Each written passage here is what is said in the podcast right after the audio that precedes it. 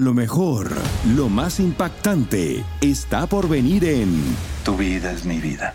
De lunes a viernes a las 8 por Univisión. Aquí hablamos sin rollo ni rodeo. Las noticias más calientes del mundo del entretenimiento y el análisis de nuestros expertos los escuchas en Sin Rollo. Sin rollo. Bienvenidos cachi viernes. Ay, ay, ay. Bueno, voy a pasar inmediatamente a presentarles a nuestro panel para que empecemos a discutir estos temas que hoy van a dar mucho de qué hablar. Empiezo contigo, mi Astrid Rivera. ¡Ay, feliz jueves! Monse Medina. Las ladies de negro. me como mi corazón. No, como mi alma. no digas eso, Tania, doctora Tania Medina por aquí. Marcela ¿Qué Sarmiento. tal? Buenos días. Y la musiquita Nilo. Chon, chon, chon, chon, chon, para. Ahí está. Vestido también como su alma. Vestido del color de su alma. Hombre. ¿Ustedes le creen? No le creen. Comentarios de como la mirada. Aparte de telenovela, y ahora que somos Televisa, ahorita se nos ve el muchacho a triunfar en México.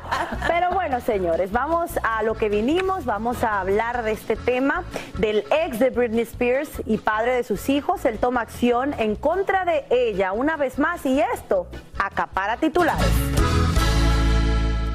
Él acompaña estos videos con el siguiente texto, se los voy a leer. No puedo sentarme y dejar que mis hijos sean acusados de esta manera después de lo que han pasado. Por mucho que nos duela, decidimos en familia publicar estos videos que los chicos, los muchachitos tomaron cuando tenían 11 y 12 años. Esto ni siquiera es lo peor. Las mentiras tienen que parar. Espero que nuestros hijos crezcan para ser mejores que esto. Por otro lado, Britney reacciona con una publicación diciendo lo siguiente, he estado tan y tan segura, mamá, descubrir es delgado. Para mí ha sido mucho tiempo, tiempo. Hace algo de frío por aquí y pone, bueno, la imagen que tienen ahí ustedes en pantalla, que es el famoso juego de ajedrez, y dice lo siguiente, jaque mate, no puedes hacer eso, lo acabo de hacer.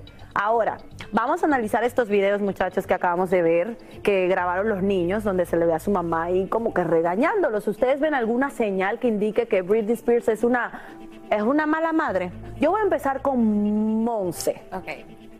Creo que, creo que es fuerte llamarla por estas acciones una mala madre. Uno no puede juzgar a una persona por estos simples videos, especialmente después de todo lo que ha vivido Britney Spears. Yo sé de que nosotros como latinos vemos este tipo de crianza que ella le está brindando a sus dos hijos y decimos, bueno, es normal, así nos hablaron nuestros padres, así le hablaron nuestros abuelos y a, a nuestros padres y así sucesivamente.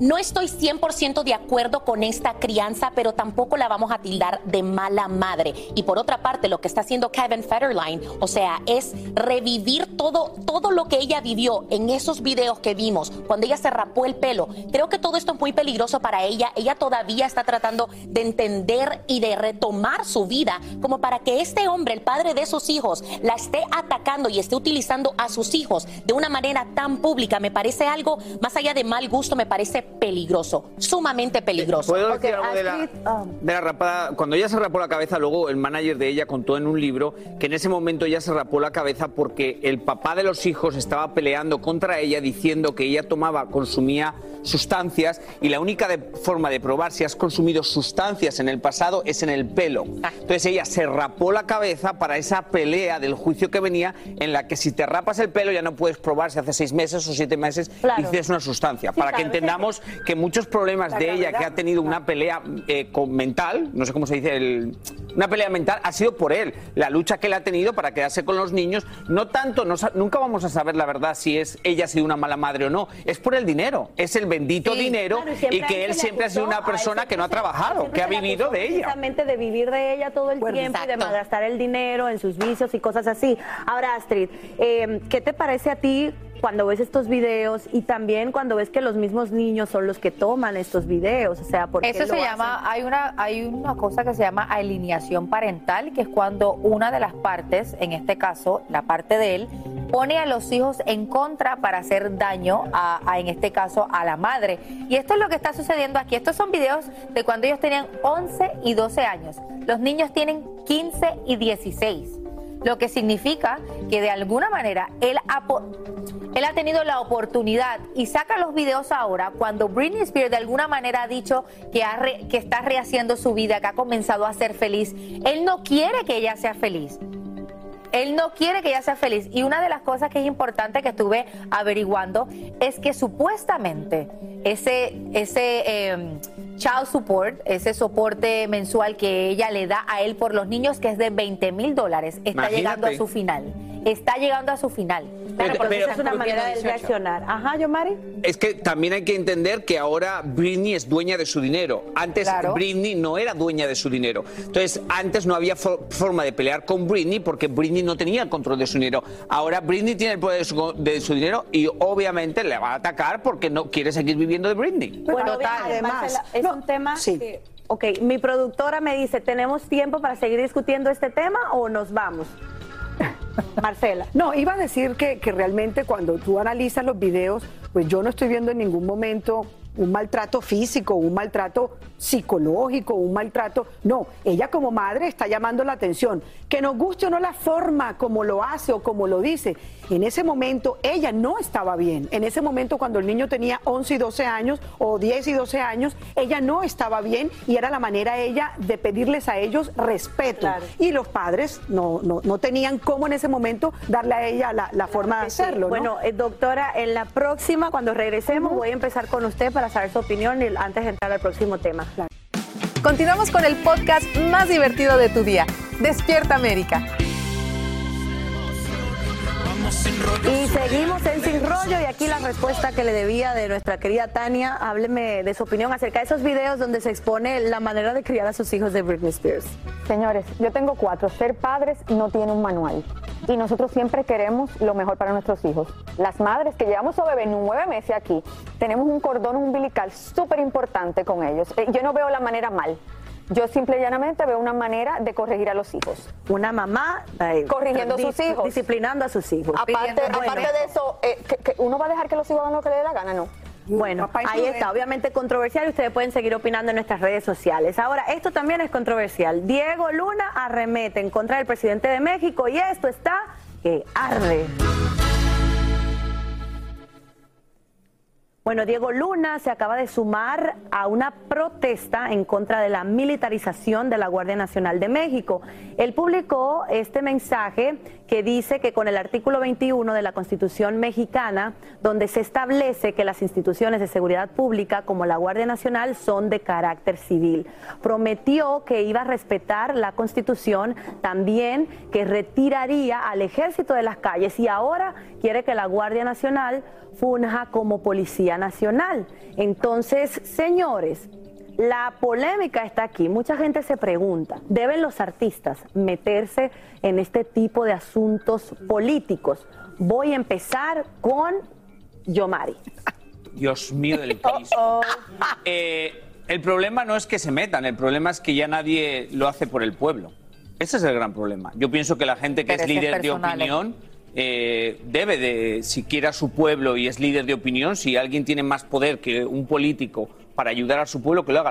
el problema es que en la historia ha contado que todos los artistas y toda la gente de la farándula más o menos que ha opinado es porque tiene un interés personal y terminan con algo, siempre terminan con algo.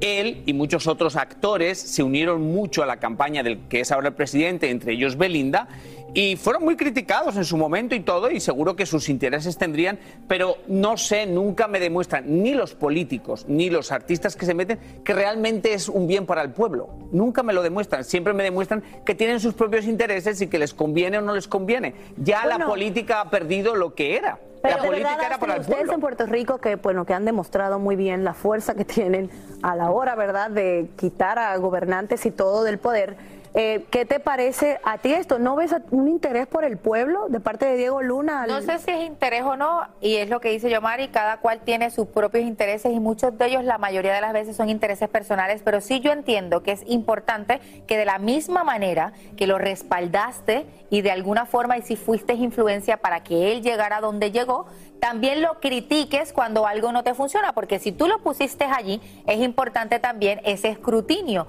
porque no siempre vas a estar de acuerdo con ese gobernante, pero es importante que también alces la voz, porque tienes una voz importante que puede unir a un pueblo. En Puerto Rico, como lo mencionabas, fueron muchos los cantantes los que crean este movimiento para sacar al gobernador en el 2019. Ricky Martin, residente, Bad Bunny, Tommy Torres, y eso ayudó, ayudó al pueblo independientemente de sus intereses. Pero luego, luego se levantaron unas, polémicas muy fuertes del dinero que habían agarrado de muchas cosas benéficas. Claro, pero, eso fue mucho antes, pero no por agarrar dinero en ese momento significa ver. que si el gobernador hace algo, yo me tengo que quedar Señores, callado. miren, la verdad es que, perdón que los interrumpa, pero que Dios de verdad que los proteja, porque estos temas así políticos y de artistas, de verdad que a veces se arma un merecomango, como dicen por ahí, que uno no entiende. Pero bueno, les quiero contar que nos vamos a ver en Nueva York. Yo voy a estar en la parada dominicana este domingo y me voy a Yomari, pero él tiene algo muy especial que hacer por ahí. Mañana, el sábado, estaré en Nueva York firmando autógrafos y todo en el Bronx. Pondré toda la información en mis redes sociales en Cherry Valley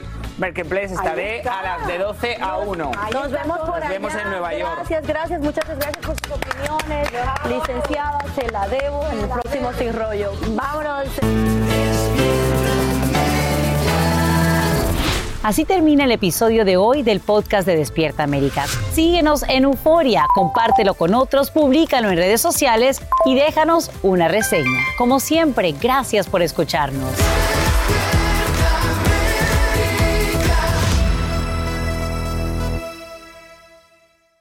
Boost Mobile tiene una gran oferta para que aproveches tu reembolso de impuestos al máximo y te mantengas conectado. Al cambiarte a Boost, recibe un 50% de descuento en tu primer mes de datos ilimitados. O, con un plan ilimitado de 40 dólares, llévate un Samsung Galaxy A15 5G por $39.99. Obtén los mejores teléfonos en las redes 5G más grandes del país. Con Boost Mobile, cambiarse es fácil. Solo visita boostmobile.com. Boost Mobile, sin miedo al éxito. Para clientes nuevos y solamente en línea, requiere AroPay. 50% de descuento en el primer mes requiere un plan de 25 dólares al mes. Aplican otras restricciones. Visita boostmobile.com para detalles. Dicen que traigo la suerte a todo el que está a mi lado. Y esa es mi mala fortuna. Basada en el clásico de Juan Rulfo, llega Univisión, El Gallo de Oro. Supongamos que la caponera puede inclinar la suerte a quien ella quiera. ¿Estás tardando en conquistarla? Con Lucero, José Ron y Plutarco Asa. Este gallo está cambiando la vida. En una historia legendaria de amor y azar. No trates de cambiarme, no lo vas a lograr. El Gallo de Oro, lunes a viernes a las 9 por Univisión.